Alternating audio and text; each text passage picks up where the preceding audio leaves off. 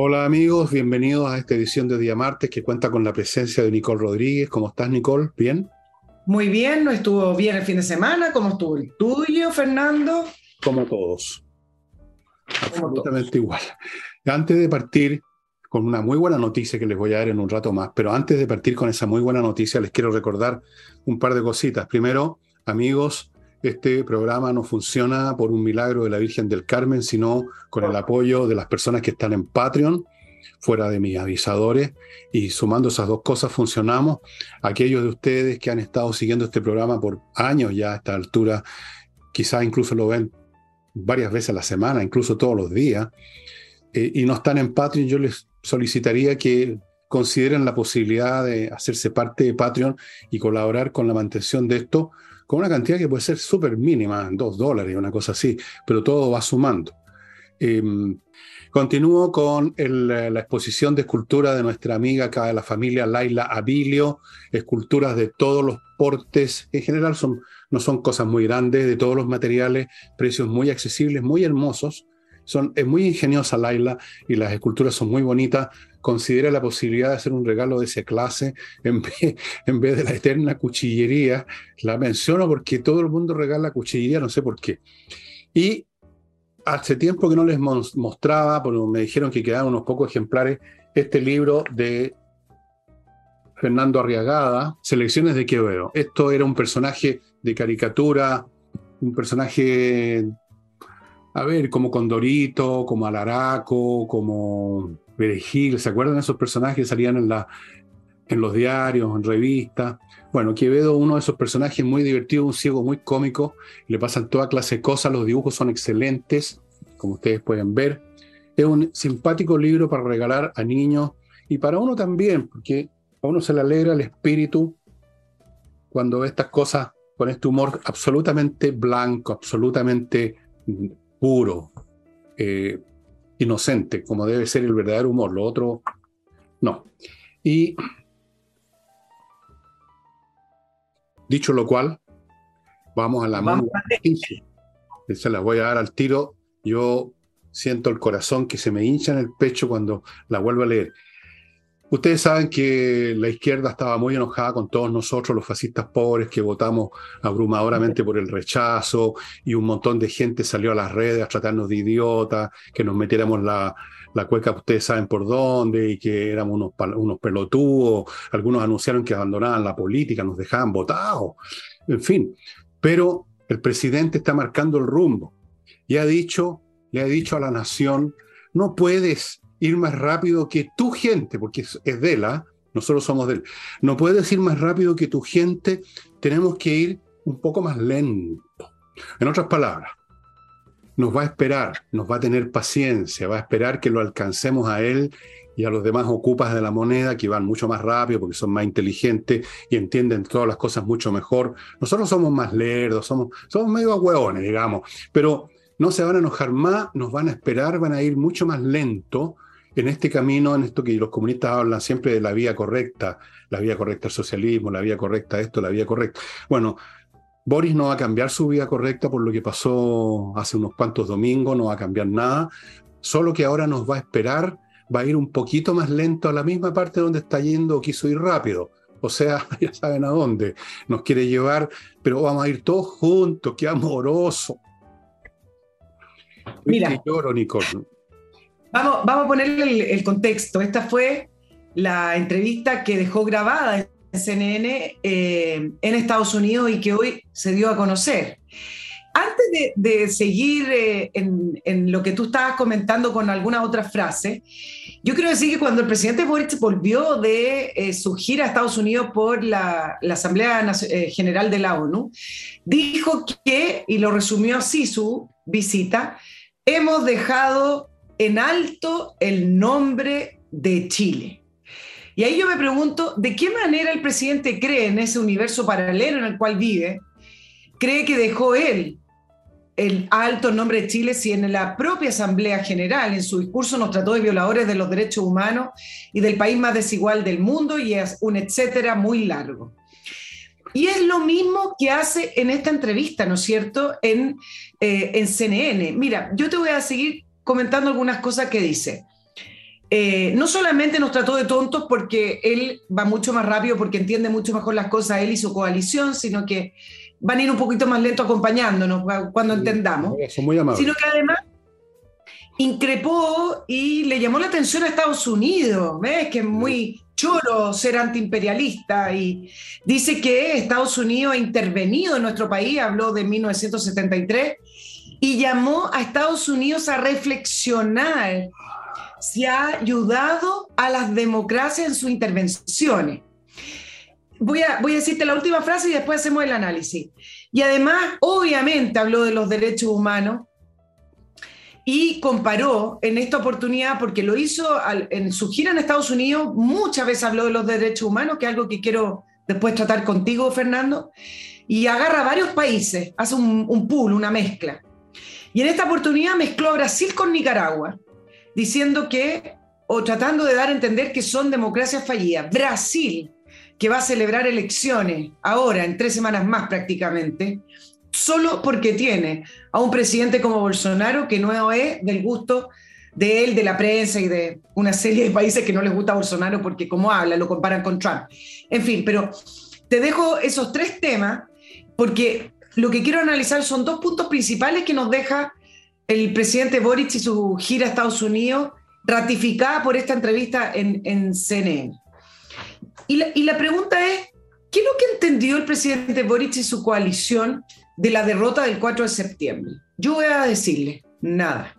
No entendieron nada y no quieren entender nada. Lo único que ha hecho después del plebiscito del 4 de septiembre no es ni una reflexión, ni una moderación, ni esa humildad que él siempre dice que tiene, que, que, que, va a reflexionar con humildad porque escuchó la voz del pueblo. Lo único que ha hecho es reafirmar y ratificar su ideario político, repetir una y otra vez que no se van a salir de su programa de gobierno y intensificar aún más lo que son parte de la ideología que sustenta al Frente Amplio y a, su coalición de gobierno.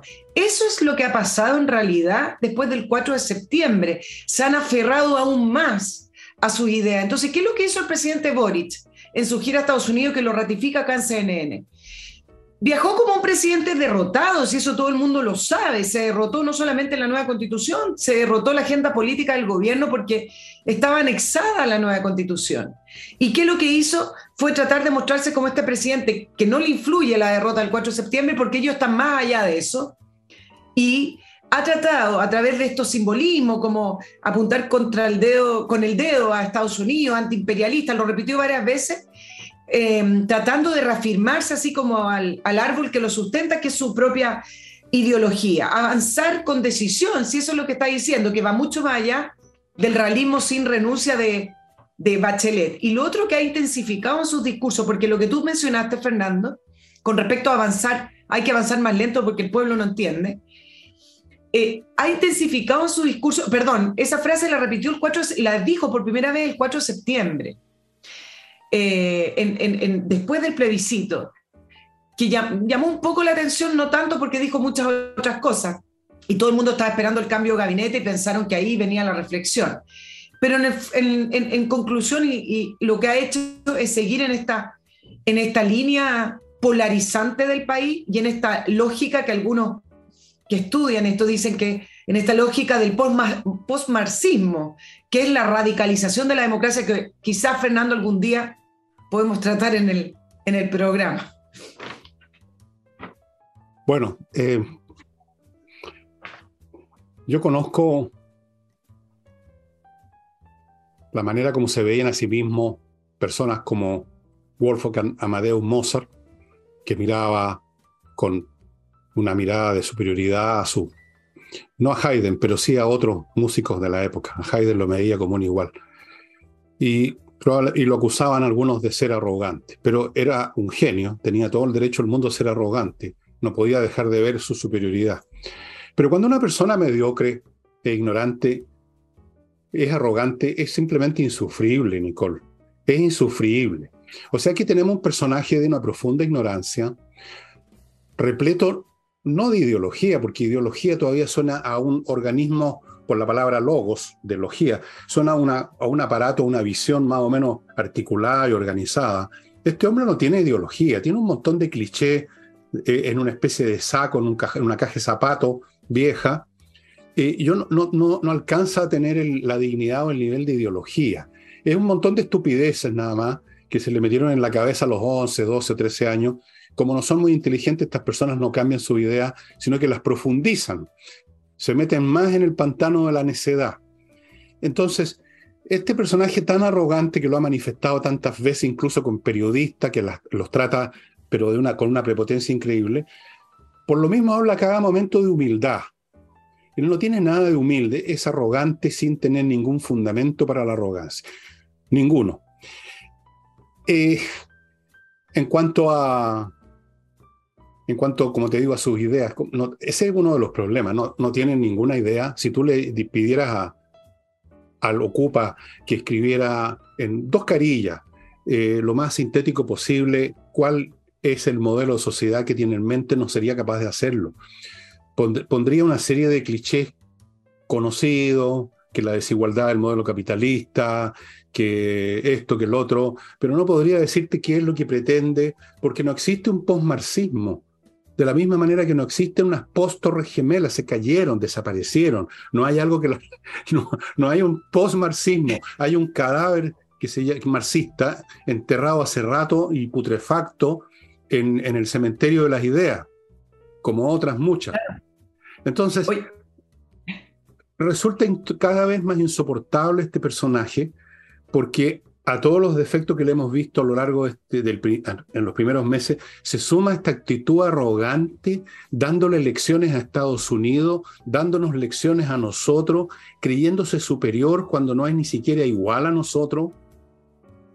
Francamente, se hace, se convierte en un personaje ya no ridículo, no meramente un merluzo, como dicen los españoles, sino que se convierte, se convierte en un personaje muy desagradable. O sea, que venga un petizo con, que anda con el Marruecos abierto a darnos lecciones a los demás, francamente es intolerable, Nicole.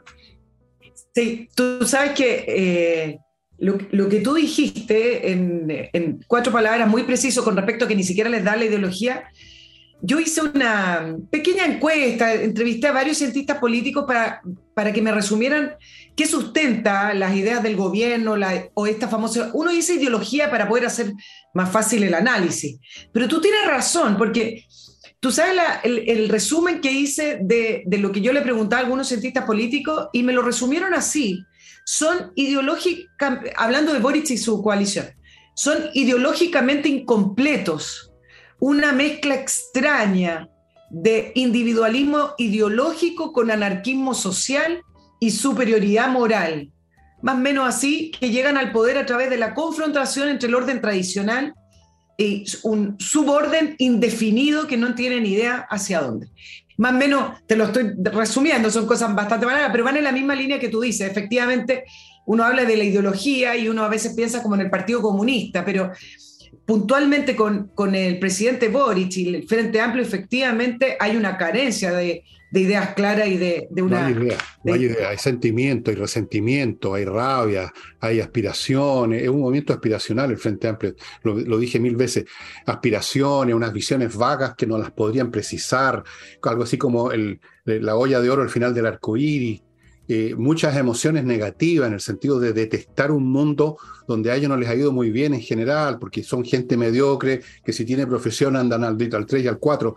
Eh, yo, he conocido a tantos de esa gente desde, que estaba en la universidad. Son todos muy, muy parecidos. Son, son ahí, ahí nomás y están repletos de rabia. Y quieren echar, patear todos los tableros, pero no saben con quién lo van a sustituir. Y a propósito de Estados Unidos, Nicole, yo no sé si viste, porque anda circulando, eh, la presentación de Marcel tratando de convencer a los inversionistas cuando titubea y no haya que decir y se enredan las palabras. Nunca había visto algo más patético en mi vida.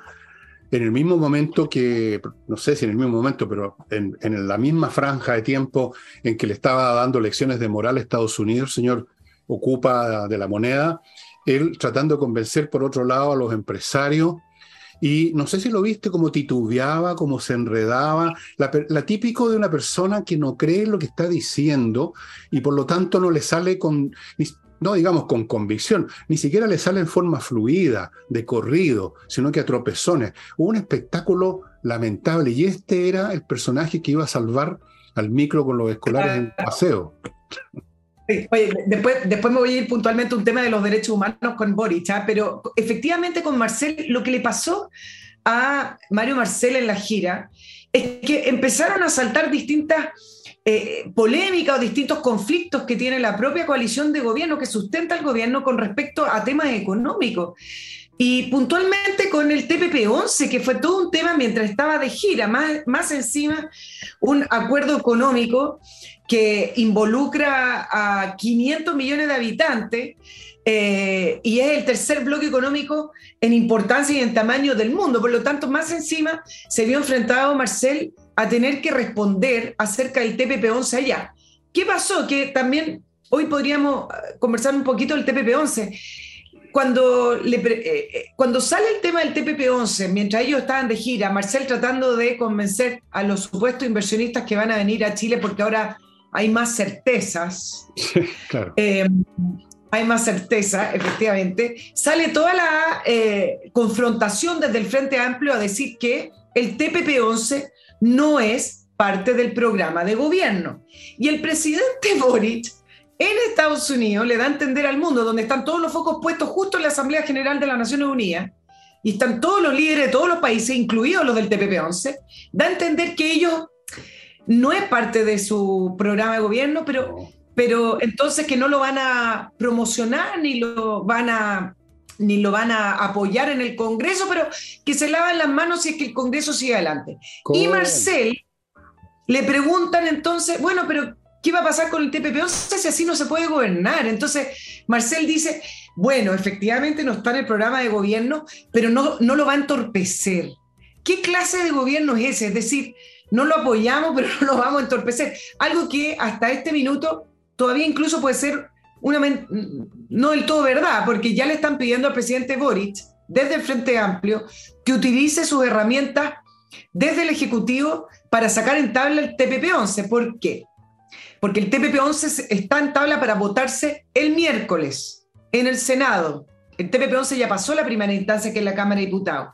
Y esto lo está promocionando Chile Vamos y la democracia cristiana. Pero ya viene tejiéndose con esto de reafirmar las convicciones post plebiscito, decir, el TPP-11 acá no entra en el programa de gobierno, nosotros no lo apoyamos. Y el presidente Boric, que en un principio su diseño fue, dejemos que el Congreso funcione y si ellos lo aprueban, ok, ahora le están diciendo desde el Frente Amplio, el senador La, Torre le, mandó a decir, bueno... la Torre, uno de los grandes genios de este país. Exacto, le dice, no, pues utilice las herramientas que se le otorga al presidente, sáquelo de la tabla, porque cuando tú eres presidente, tus acciones son por acción y por omisión también. Si el presidente mm. Boric no hace nada, es que lo está avalando también. Por lo tanto, él no entiende todavía que está gobernando, si es una cosa que yo creo que no lo va a entender nunca. No, sí, sí entiende. Lo que pasa es que él, concibe el gobierno como llevar al país a, esa cosa difusa, ese arco iris, a esa, a esa entidad que no es ideología. Entiende perfectamente lo que está haciendo. O sea, no sabe para dónde va, pero, pero va para allá va, digamos. No sabe lo que hay al final del camino, pero sabe que ese es el camino. Y es muy probable que sabotee el. Puede que sí, puede que no. Uno no sabe hasta el último minuto lo que va a hacer por lo que va a decir Boris. Pero es bastante patético que un instrumento importantísimo para el desarrollo económico de este país, como lo fueron todos los tratados comerciales durante la época de la concertación, está en manos de un personaje como Boric, está en manos de personajes como La Torre, como la gente del Frente Amplio, o sea, una pandilla de ineptos, incompetentes y mediocres, como nunca antes había llegado a la institucionalidad política. Yo no digo que hayamos tenido genio resplandeciente en la política chilena, ni mucho menos, pero teníamos gente normalmente inteligente, y no es el caso ahora. Tenemos una montonera de burros ideologizados, pero ideologizados en, el sentido que lo dije antes, con puros clichés, y que están dispuestos a a echar abajo eso porque tú sabes, cuando hay un inversionista extranjero, ellos consideran que es alguien que viene a saquear las riquezas nacionales, por ejemplo. Estamos en manos en este momento de Boris y compañía, porfiados en su camino, decididos a llevar a este país a la ruina, y no sé qué ni cómo va a ser detenido, pero va a tener que ser detenido de alguna manera. De alguna forma va a tener que detenerse este, este hombre, porque así como detuvimos la proposición constitucional, va a haber que detener a este hombre en lo que está haciendo ahora, si es que es muy grave. ¿Cuándo, en qué momento vamos a seguir, vamos a seguir de brazos cruzados, viendo a este fulano echarlo todo abajo y quedando además en ridículo, dejando el país en ridículo en los foros internacionales con todo lo que dice? Es, es muy impresionante tú me preguntas cómo se detiene esto, varios apuestan a ver si el gallito de la dupla Toa Marcel, que es sí apoyan el TPP-11, le ganan esta pasada. Sí, yo creo que está todo por verse, no, no sabemos. Pero tú me preguntas, ¿por qué Mario Marcel titubeaba? ¿Y cómo no va a titubear? el ministro de Hacienda pidiendo inversionistas que vengan a Chile cuando el Frente Amplio, específicamente la Revolución Democrática, que, que, que, es el partido mayoritario en el Frente Amplio, saca una declaración mientras ellos estaban de gira en contra del TPP-11, que también tuvo que explicar Marcel diciendo que eh, ellos no, no lo apoyan porque ellos están por un nuevo modelo de desarrollo ecológico y feminista, enmarcado en un sistema económico, no, qué interesante escuchar esto, enmarcado en un sistema económico internacional antiimperialista, o sea, ahí mismo en Estados Unidos, ¿qué es lo que es el antiimperialismo? Entregarse a China, ese es el antiimperialismo, entregarse a China. Basado en la solidaridad y la cooperación para el desarrollo de los pueblos de América Latina. Ojo que no hablan de los países ni de los estados, hablan de los pueblos. Volvemos al tema de la plurinacionalidad. Y el TPP-11 tiene un sesgo pro empresa Em, y nosotros queremos dejar atrás el extractivismo. ¿Cómo no va a titubear Marcel?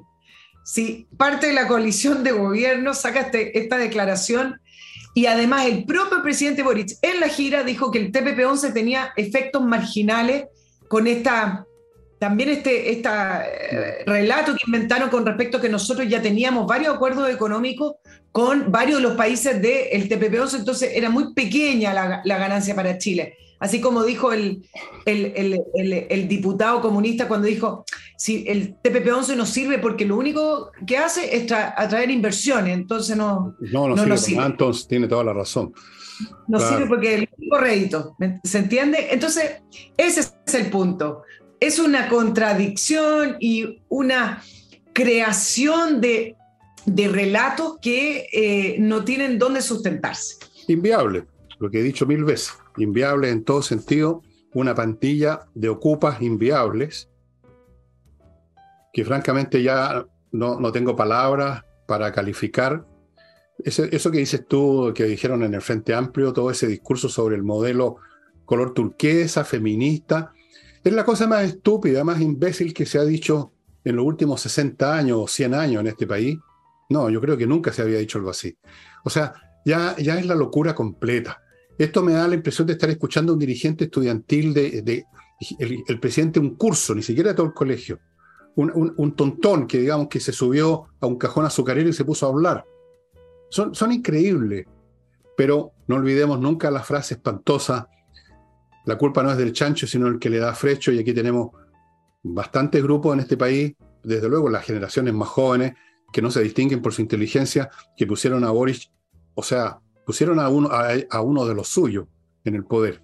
Voy a mi primer bloque, estimados amigos. Mientras se me pienso cómo vamos a parar esta cuestión, tengo algunas ideas, pero no las voy a comunicar todavía. Voy con no? Be-Light, Be-Light, este desinfectante destructor de bacterias y virus que resulta de la electrólisis del agua, y que tiene una gracia, que no solo destruye todo, todo, todo, sino que no le hace daño a los mamíferos, a nosotros, a nuestros animales.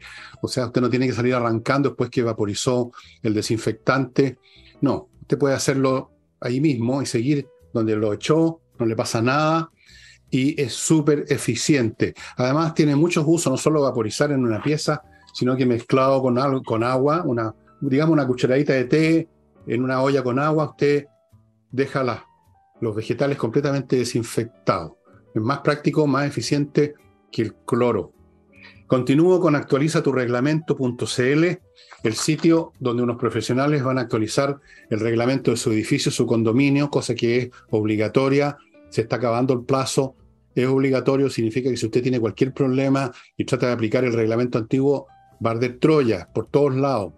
Y no es fácil cambiarlo, por eso está este grupo de profesionales en actualizaturreglamento.cl. Continúo con Invierta Nusa, la empresa chilena norteamericana que lo lleva de la mano a Estados Unidos a hacer inversiones, aunque usted no sepa absolutamente nada. Usted no sabe ni por dónde partir, dónde invierto, dónde pongo la plata. Ellos le muestran, mire señor, aquí hay un portafolio con 3.500 franquicias, aquí hay otro con cientos de inversiones inmobiliarias de todo orden, escoja, lo asesoramos. Una vez que usted tomó la decisión, le abren cuenta en bancos norteamericanos, le consiguen crédito ahí, lo ayudan a constituir empresas, sociedades comerciales en Estados Unidos y le pueden conseguir visa de residencia, o sea, el paquete completo por donde se lo mire. Invierta en USA.cl. Sigo con Ángel Hey, el corredor inmobiliario más rápido del país. El hombre vende más rápido que los demás corredores y si usted pone en venta una propiedad, siempre la típica es que usted quiere vender al otro día, poco menos. No, no será al otro día, pero con Ángel Hey es mucho más rápido que con los demás por los métodos que utiliza. Y termino este bloque con biclimo.com, la climatización más eficaz para su casa o su oficina, que le va a servir en el verano, en el invierno, en toda estación, el mismo aparato, cumple todas las funciones, multifuncional, no multicultural, multifuncional, frescor en verano, calor en invierno, filtra el aire, conectado a internet, no necesita usted depender del camión del gas, funciona con electricidad. Lo mejor, se lo digo por experiencia personal. Vuelvo con, volvemos más bien dicho, volvemos con Nicole.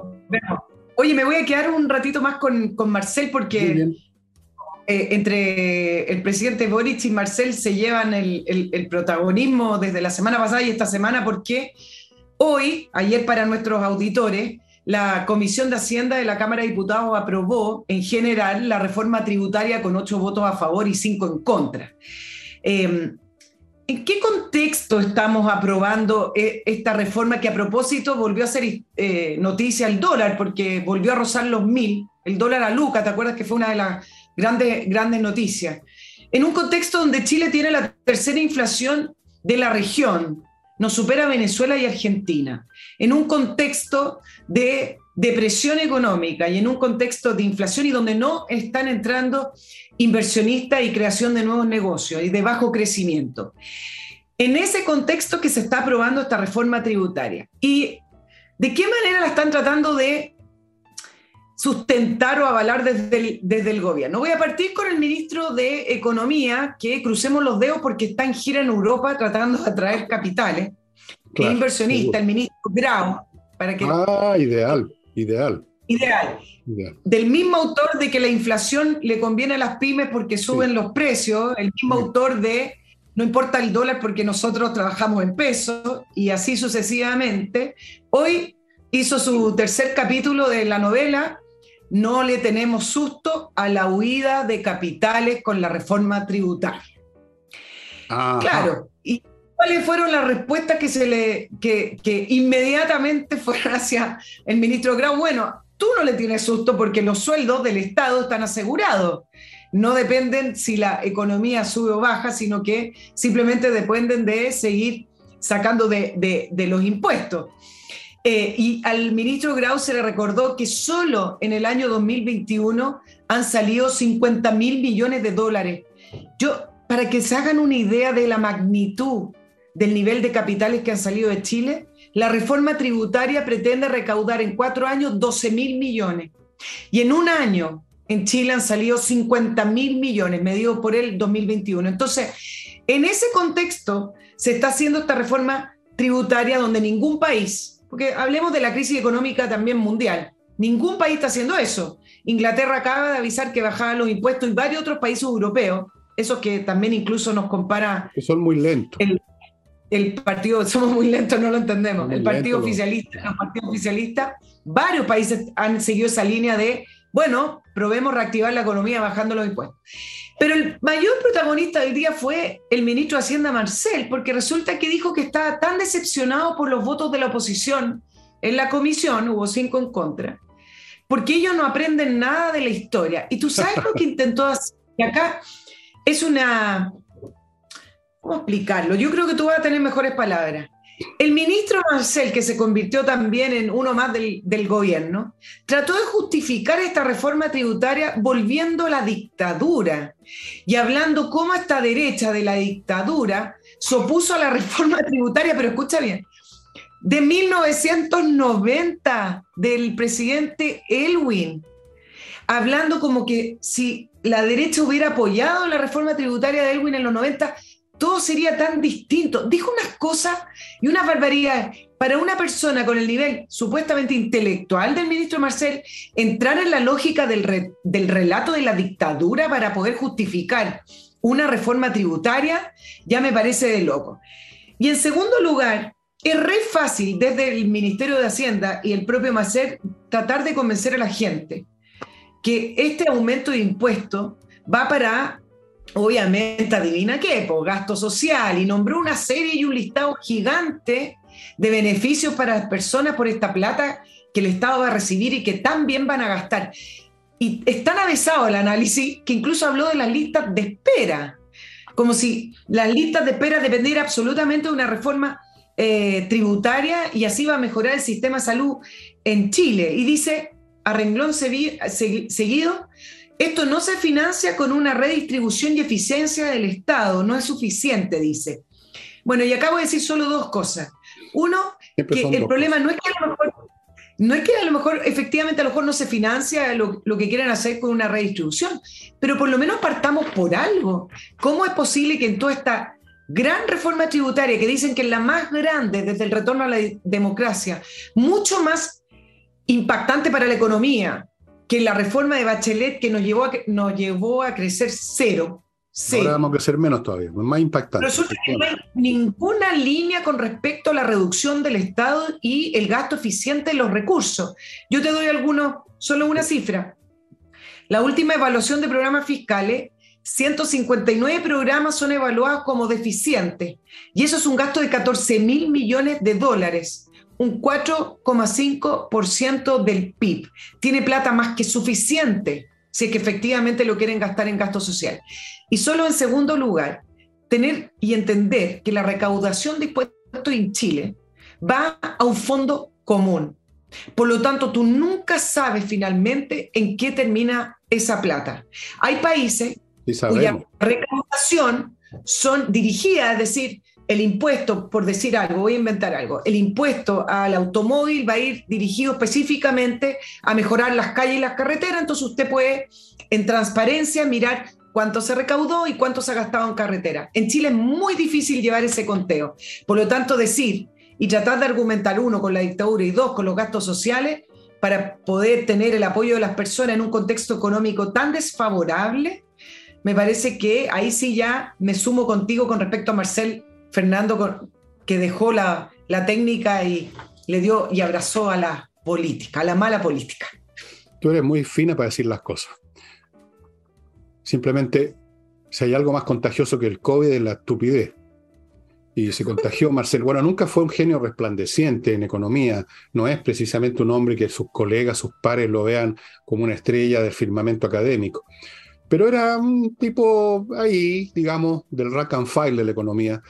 Pero se contagió con esta gente y bueno, la prueba la da él mismo con todo lo que tú has contado, que demuestra un grado de tontería, de pérdida de descriterio, de haber perdido completamente el rumbo, de haberse olvidado hasta el capítulo 1 del primer libro economía que leyó en su vida. Impresionante. Por eso te digo, esta gente, esta gente está conduciendo a este país al desastre y va a tener que ser de algún modo detenido esto lo detuvimos parcialmente, pero yo mismo anuncié que venían nuevos abismos y tal cual. El, domingo pasado, estos señores siguen adelante porfiadamente eh, en el camino, la vía correcta, quizás disminuyan la velocidad, pero ni siquiera eso, para esperar que nosotros los idiotas los alcancemos en su visión gloriosa que tienen del futuro. Y Marcel, bueno, Marcel es uno más de ellos ahora, nada más.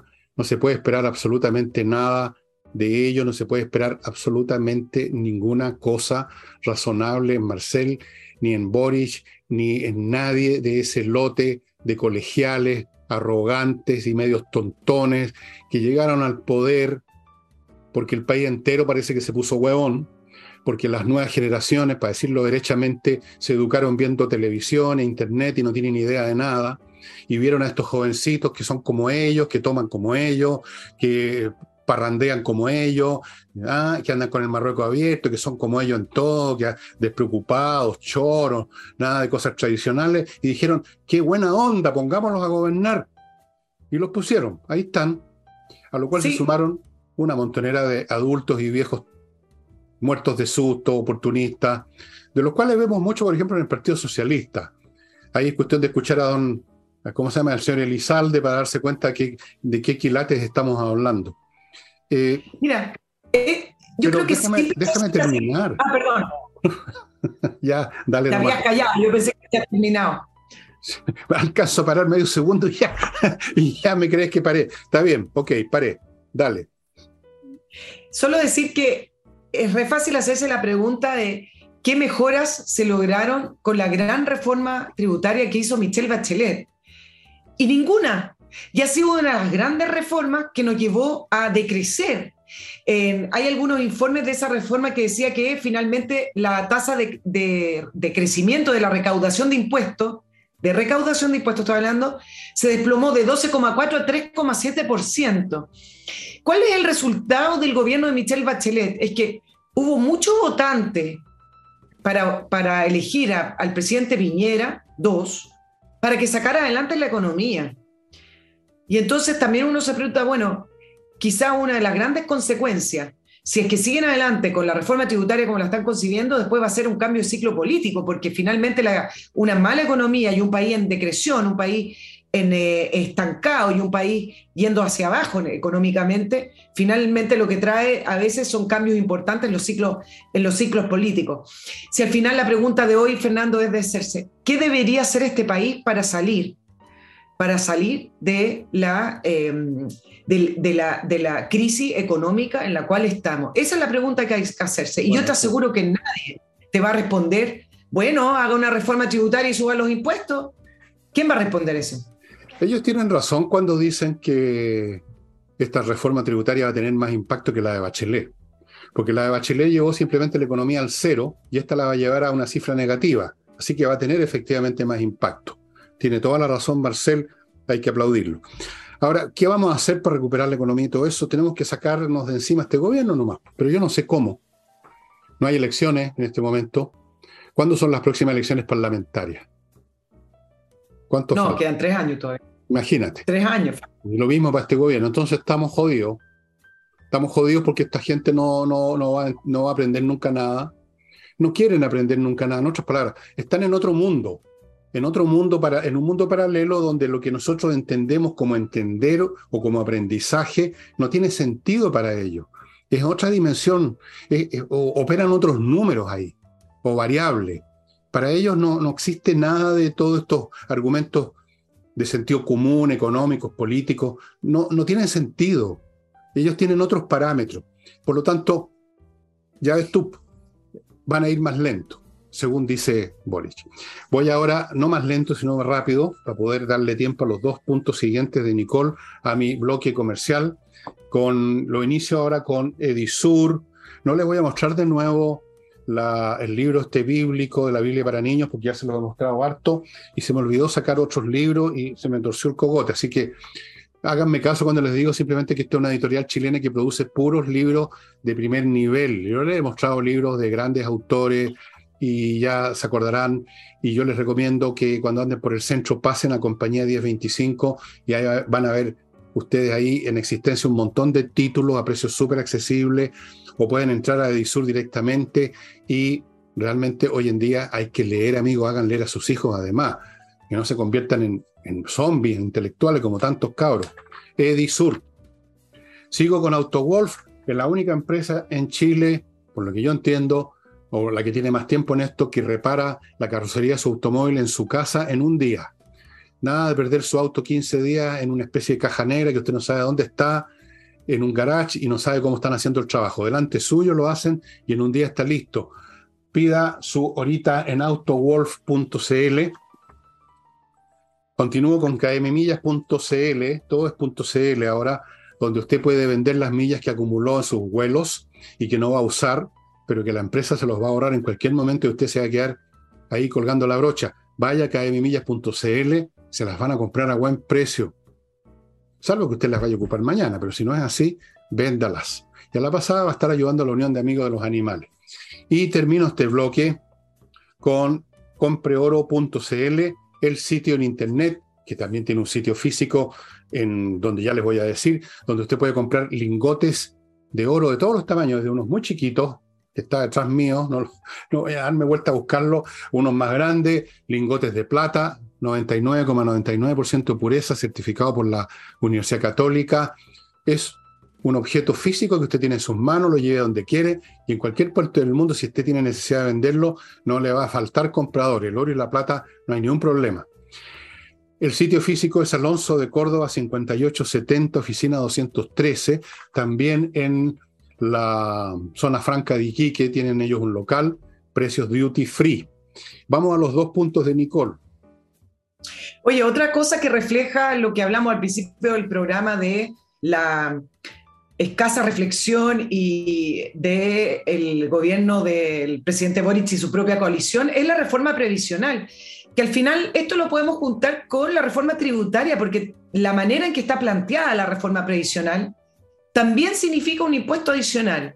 Entonces, después nos preguntamos, bueno, ¿y por qué el dólar llega a Lucas? Yo sé que varios me dirían, pero Nicole, hay un contexto económico mundial desfavorable, Estados Unidos subió las tasas, etcétera. Sí hay un factor externo, pero hoy día, hablando con los economistas, hay un factor interno. Momentín, ese es el punto. Perdona que te interrumpa, pero para que no se me olvide. Todas las monedas, todas las economías están en la misma situación mundial, pero es el peso chileno la moneda que más se ha devaluado. Eso nomás quería recordar. Y eso tiene que ver con políticas internas. Exacto, es el factor interno termina siendo lo más relevante. Incluso algunos me comentaban que calculando entre la inflación, etcétera, los factores externos simplemente, eso es difícil de calcular. Hablaban de un dólar 800 por ahí, eh, incluso un poquito más bajo. No el dólar a Luca. Eh, el factor interno hoy es lo que más está, está primando. Ya sacado la convención constituyente, que siempre decían, bueno, la convención, ¿qué es lo que nos queda? Porque efectivamente se va a abrir un nuevo proceso, pero por lo menos eso están veremos, el cómo, cuándo y dónde. Eh, ¿Qué es lo que queda de factor interno? El gobierno y sus políticas. el ah, gobierno de Gabriel y sus políticas. Entonces, miren, miren lo que pasa con la reforma previsional. Esto de avanzar con el programa va a seguir avanzando. Ya se adelantó que viene con un alza del 6% adicional.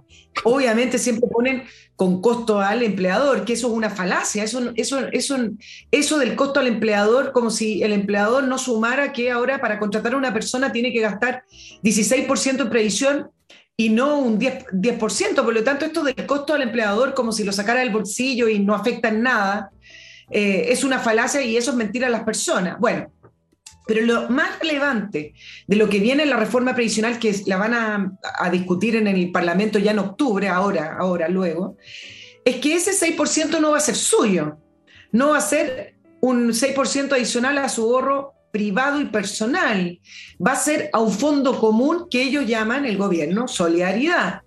Entonces, por eso digo que es más bien un impuesto, porque aumentan las pensiones a lo mejor un poco, puede ser que la, pensión individual de cada uno logre aumentar un poco más, pero al final, cuando tú no eres dueño de ese, de ese 6%, significa que es un impuesto y que tú no lo ves más, por lo tanto, efectivamente es, correcto hablar de un impuesto. Y eso es solidaridad, bueno, es, una, un, un maquillaje. ¿Qué pasará con las FP además? Y esto también es parte de ir... Eh, debilitando la estructura que mantenía nuestro sistema financiero. La FP solo van a seguir administrando el 10%, pero en otras condiciones. Lo que ellos quieren es que la institucionalidad de la FP como parte de la seguridad social ya no exista, que las FP sean como un gestor privado, lo que podría ser un banco, una corredora de seguros, es decir, que salgan del sistema de de seguridad social. El sistema de seguridad social va a ser público, ese 6% va a un fondo común y la AFP pueden gestionar, si usted lo, decide, solo su 10%, el que ya tiene, eh, y en ese caso una institución privada se le, pasaría ese 10% a alguna FP que ya no va a ser una FP. Por lo tanto, ah, y adicionalmente el 6% no es heredable. Por lo tanto, ¿cuál es la conclusión? Que en todas las encuestas donde las personas dicen, por ejemplo, hay encuestas que hablan del 93% que dicen que, lo, que las personas prefieren un sistema privado de capitalización individual y heredable, hay otras con encuestas con 65, 75, ninguna baja del 60%. Bueno, el, el, gobierno va a seguir adelante con esta reforma y me gustaría ver de qué manera la centro derecha defiende lo que en la mesa de trabajo de la cual salieron y salieron con justa razón porque dicen que no son escuchados. Salieron y dijeron, bueno, nosotros defendemos los principios de el ahorro individual, de la libertad de elegir y de la heredabilidad, que era parte también de la discusión constituyente y que se rechazó porque el texto venía contrario a eso. No tengo, el dólar No tengo palabras. no tengo palabras. Todo, todo, todo, todo va en la misma dirección. Todo lo empujan a la ruina. No hay cosa que no hagan. Es decir, estamos con una moneda en el suelo no hay inversión, se le dice a los inversionistas una cosa y al mismo tiempo se dice que son unos explotadores y la desigualdad, se agregan impuestos. O sea, yo no veo qué cosa le falta por hacer para arruinar este país. No se me ocurre si hay algo que todavía no le han metido mano para arruinar a Chile. O sea, ya lo arruinaron. Lo arruinaron incluso antes de llegar al gobierno, porque se sospechaba que iban a llegar al gobierno y se les escuchaba. Bien, llegaron al gobierno y todavía tienen mucho que hacer. Tienen que crear un impacto más grande que la Bachelet. Tienen que arruinar mucho más el país y eso, en eso van a ser exitosos, sin duda alguna. Siempre son exitosos en la ruina. ¿Quién va a parar esta gente? ¿Qué tiene que ocurrir? Bueno, aparentemente no hay nada que pueda ocurrir porque no hay procesos electorales. Y ellos no tienen instinto de supervivencia. Si alguien piensa que Marcel o el propio Bori de repente se va la palmada y no va a pasar porque ellos ellos tienen en la contabilidad de costos la ruina como un mecanismo para llegar a la nueva sociedad, Nicole. Así como tú para construir un edificio tienes que demoler al anterior, ellos está en sus cálculos la demolición del sistema económico chileno. No está en sus cálculos mejorarlo, pero se están equivocando, sino que lo quieren echar abajo. Todas las instituciones que tú mencionaste son parte fundamental. Las AFP han sido fundamentales, fueron fundamentales todos los años que existieron para generar capitales que tuvieron que ver con el crecimiento del país y por lo tanto con la salida de la pobreza de mucha gente, etc. Es una institución económica, la AFP, más allá del tema de las cotizaciones. Y así sucesivamente. Ellos quieren demoler este mundo, esta economía, y quieren instaurar esa cosa color turquesa, feminista, indigenista, de los pueblos americanos. Yo no sé de dónde sacaron todas esas estupideces, pero eso es lo que quieren.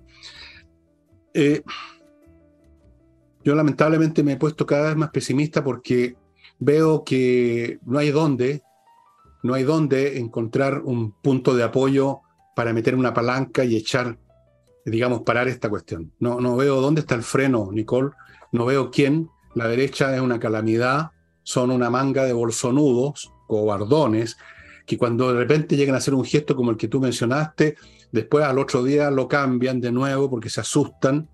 De ahí no se puede esperar nada. De la señora Rincón y sus cambios la EC que pretende, no se puede esperar nada. Parece que el Partido Republicano tampoco. No se puede esperar nada de nadie del mundo político. Esa es la verdad. Así que saquen ustedes sus conclusiones, las que quieran. Y ahora, antes de sacar más conclusiones, para darle todo lo que falte programa a Nicole, que tiene seguramente otros dos puntos.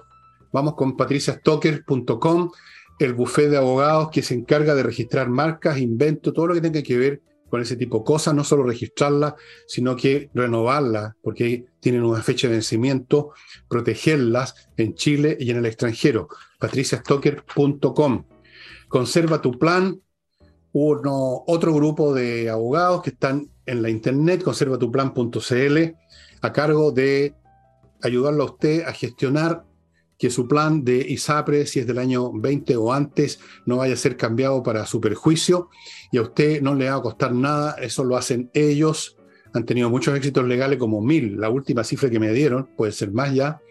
Y a usted no le cuesta un peso, así que en el peor de los casos que no resulte, usted no gastó nada, pero si resulta, usted va a salir favorecido sin que tenga que meterse la mano al bolsillo. Conserva tu Continúo con entreninglés.com, la academia de enseñanza de inglés a cargo de profesores que saben lo, suyo y que además entregan los cursos online. Son súper buenos. Si usted tiene alguna duda, pida un curso, una clase demo. La primera clase demo y va a ver usted ahí que por algo estoy hablando aquí. Continúo con SMF, Soluciones Masterflow Limitada, una pyme que desde el año 2000 suministra productos para limpiar, amononar, cuidar, embellecer, proteger toda clase de suelos, piso flotante, parqué, piso de piedra pizarra, eh, alfombras tipo moqueta, alfombras común y corriente que hay que limpiarlas con un champú especial, abrillantadores para pisos flotantes también, limpiador y mantenedor de mármoles y porcelanato, todo ese tipo de productos, estimados amigos, en SMF.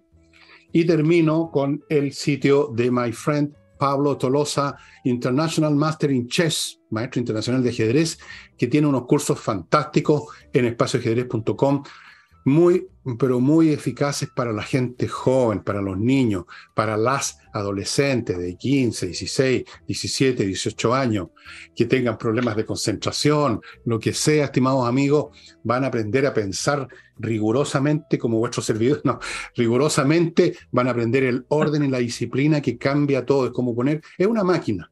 El pensamiento organizado hace lo mismo que una máquina que multiplica su poder muscular entonces el ajedrez ayuda a eso mucho, mucho, mucho, y por eso está en el currículum de muchos países en los cursos básicos, para que los niños, sin, darse cuenta, jugando, aprendan, aprendan a aprender, a pensar.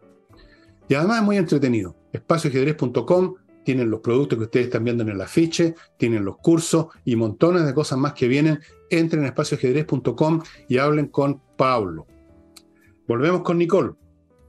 Tú hablabas, bueno, ¿quién, frena al gobierno? Me, no sé si, si, va a existir un freno de mano, pero sí me parece que es una buena noticia para efectos de la moderación del debate y de los nuevos ciclos que podrían venir para nuestro país, la reconstitución del centro político, que uno lo podría ver como una consecuencia de, de, la, de la, constituyente y del texto que, que presentaron. Estas cosas a veces van tomando tiempo, pero ya hay una nueva reconfiguración eh, que uno puede empezar a, proyectar. Claro que es una buena noticia que Amarillo por Chile eh, haya decidido establecerse como partido político, no solo porque modera el debate, sino que también le salió al paso Amarillo por Chile a la defensa de los 30 años, uno de los relatos que ha usado el Frente Amplio para poder llegar al poder.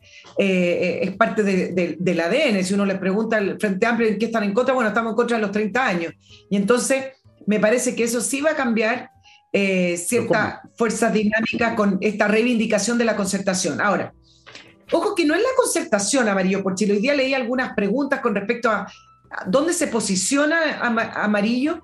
Y Amarillo se, dice que son, no, son de izquierda ni de derecha, que están en el centro y que principalmente como objetivo principal tienen una nueva constitución, una nueva y buena constitución para Chile y ellos defienden la, democracia, las libertades individuales eh, y reformas y no revoluciones.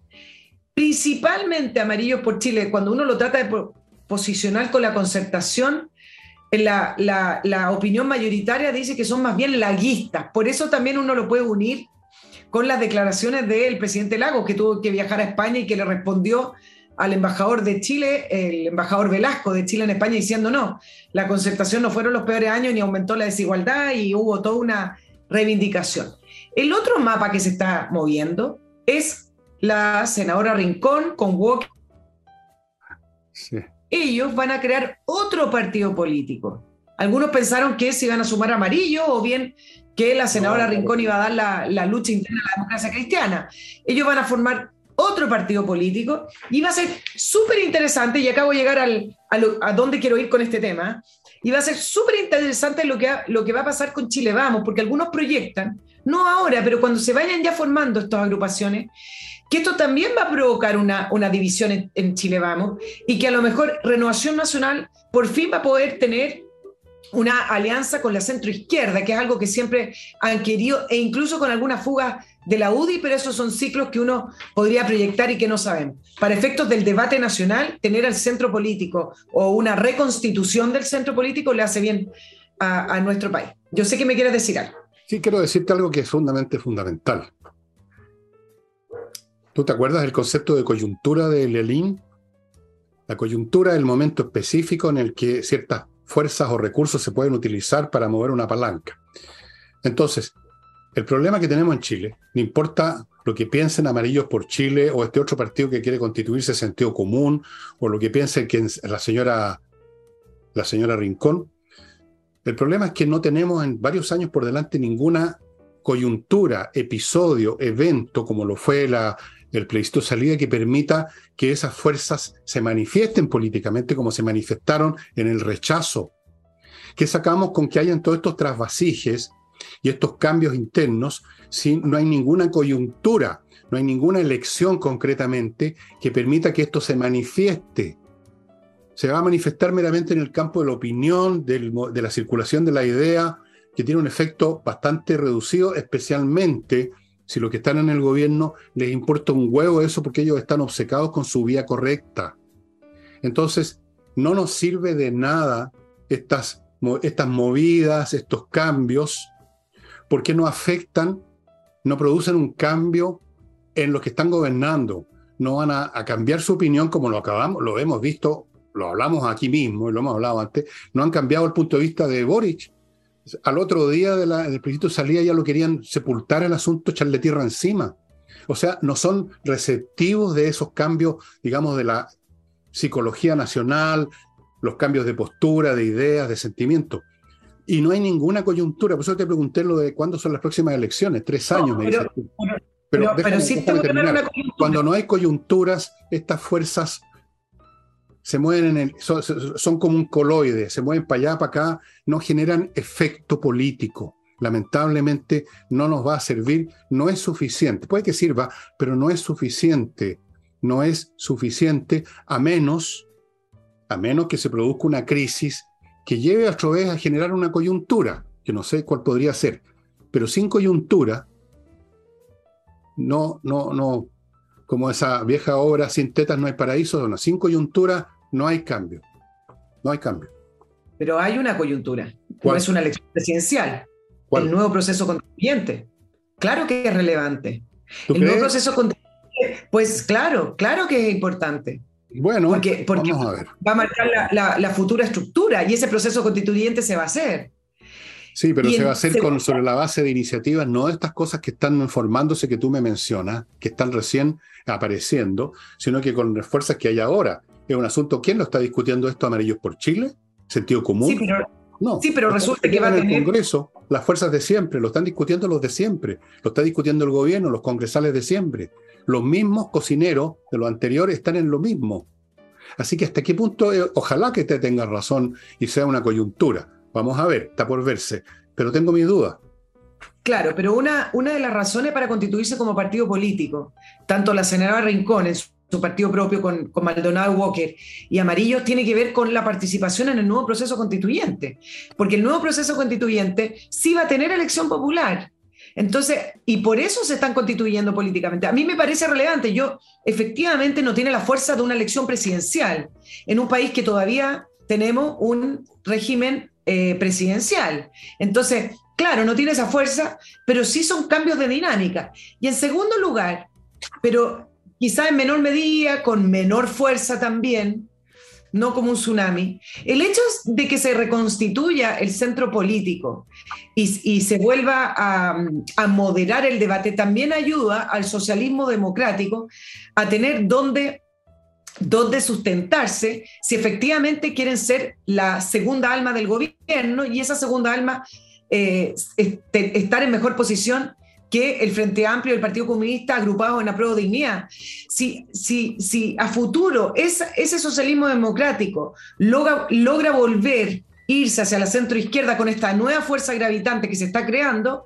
efectivamente puede ser un contrapeso a prueba de dignidad y puede ser finalmente la coalición más importante del gobierno. Pero esas son proyecciones. Son proyecciones bastante vaporosas porque resulta, por ejemplo, volviendo a lo que hemos conversado hoy mismo, cualquiera que sea las mecánicas que se den con esto que tú consideras una posible coyuntura, vamos a suponer que sí, el nuevo proceso. El gobierno no necesita ese nuevo proceso para hacer todo lo que ya está haciendo ahora con los instrumentos normales del gobierno. Por ejemplo, con un instrumento normal del gobierno puede sacar el presidente de la República de, de debate el TPP-11. Con los instrumentos legales normales está promoviendo una reforma tributaria. O sea, tiene los instrumentos independientemente de una reforma o no reforma, o ni siquiera hablemos de reforma, de un proceso constitucional tiene todos los instrumentos ya, las coyunturas ya controladas en sus manos para hacer lo que se le dé la real gana.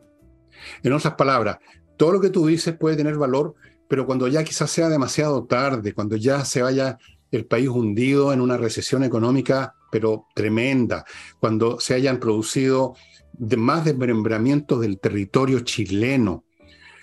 En otras palabras, es una coyuntura que no tiene, digamos, mucha fuerza, suponiendo incluso con buena voluntad que las cosas se van a ir por un camino decente y no vamos a repetir con un cambio de nombre lo de la primera aventura, ahora metiéndole estos supuestos maquillajes con los expertos que no cambian nada, como lo he explicado mil veces. Los expertos no cambian nada. Esto no es un tema de expertise, es un tema de voluntades políticas. Entonces, por eso que digo yo que no hay coyuntura. Pero voy a aceptar voy a aceptarte por ser a ti, que es una coyuntura, esto del proceso constitucional 2.0. Lamentablemente no es relevante para las cosas que en este momento está empujando el gobierno y que son decisivas para el futuro económico inmediato y a largo plazo. No va a cambiar. Incluso si mañana se decide, mañana, mañana en la mañana, se decide que, incluso más, que no va a haber un nuevo proceso constitucional, para ponerlo en el extremo. Bueno, el gobierno va a seguir con su reforma, va a seguir con su, echando abajo el TTP-11, va a seguir echando abajo las AFP si puede, que ya están a medio morir saltando, las ISAPRES, ¿para qué hablar? Ese es el tema, que aquí lo que necesitamos a esta altura ya no es que cambiaron los pasajeros del avión, sino que otro piloto, porque el avión va en picada. No sacamos nada con que cambió el clima mental de los pasajeros. Estamos en una etapa en que eso ya ya no, ya no afecta, ya no cambia para bien o para mal, para ninguna de las dos cosas. Es, una etapa que se quedó atrás. Y la prueba está lo que está pasando con, los llamados inversionistas que se, le rieron en la cara eh, literalmente a, a, Marcel, que no van a venir a Chile. La respuesta está en lo que tú mencionaste, los 50 mil millones de dólares que salieron y que siguen saliendo. Esas son las cosas que producen, que tienen capacidad causal ahora y no que los amarillos por Chile el día de mañana, más o menos ambiguamente, porque tampoco son tan claros, eh, pretenden resucitar la concertación, o si mañana la señora Rincón inventa otro partido, eso no, no, no tiene ya peso, no tiene peso para lo inmediato, que es donde se está jugando la cuestión ahora en Chile. Eso es mi, mi, visión. Yo, yo, entiendo lo que es lo inmediato, pero para efecto, y voy a agregarle el tercer factor, para ser acá un poco más optimista. Bueno, ok. El tercer, factor es que el gobierno, para aprobar todas esas cosas que quiere seguir adelante con su programa, reforma tributaria, reforma previsional, eh, incluso el TPP-11, que no lo quisiera, necesita los votos del Congreso y el gobierno no tiene mayoría en el Congreso. Las fuerzas, de, las fuerzas políticas están fragmentadas de otra manera, donde Chile Vamos en, la, en el Senado y en la Cámara de Diputados empezó a ser en esta nueva elección de, marzo del año 2022 una fuerza gravitante. Entonces, ¿por qué si me parece que se empiece, por último, a levantar, quizás de una manera incipiente, el centro político? Porque ayuda al debate en el Congreso donde se aprueban estas reformas. Y entonces empiezan a tener paraderos esas personas más moderadas. Ya te entiendo tu punto, pero en ese caso, si ocurre eso que tú dices, yo espero que sea así, entonces lo que van a estar operando son las fuerzas que ya existen ahora, porque este Congreso está constituido hace rato, no, no es algo que se vaya a constituir. Pero estábamos conversando de estos nuevos procesos que todavía no, no, no, no se materializan propiamente tal. A eso me refiero yo que no, no tienen coyunturas para efectuar, para hacer algo. Ahora, si hace algo la actual situación, por ejemplo, por la composición del Senado, bueno, estupendo. Ahí tenemos una coyuntura chiquitita, una votación en el Senado. Coyuntura a nivel nacional, como fue la plebiscito salida, no tenemos lamentablemente. Y vamos a ver, además, todavía está por verse en qué, a qué y a cuánto se van a atrever los bolsonudos de la derecha, porque lo digo de frentón, se los digo en la cara a ustedes, si me están escuchando, se, han se convirtieron en un atajo de bolsonudos, cobardes, transaqueros. Díganme que soy ultraderechista si quieren, me da lo mismo, me importa un huevo. Pero en fin, ojalá que esté equivocado profundamente y que Nicole tenga toda la razón del mundo, porque yo no quiero que el país se hunda, por supuesto. Así que yo lo único claro que, no. equivocado. Lo único que deseo en este mundo es estar equivocado y que milagrosamente, gracias a estos cambios psicológicos que yo mismo he dicho que iban a ocurrir y que ocurrieron, van a ser suficientes, van a ser suficientes en la coyuntura actual para impedir un desastre que empezaría a producirse con un con lo del TPP-11, porque te digo una cosa, se cae eso y se caen otros acuerdos comerciales también, ¿eh?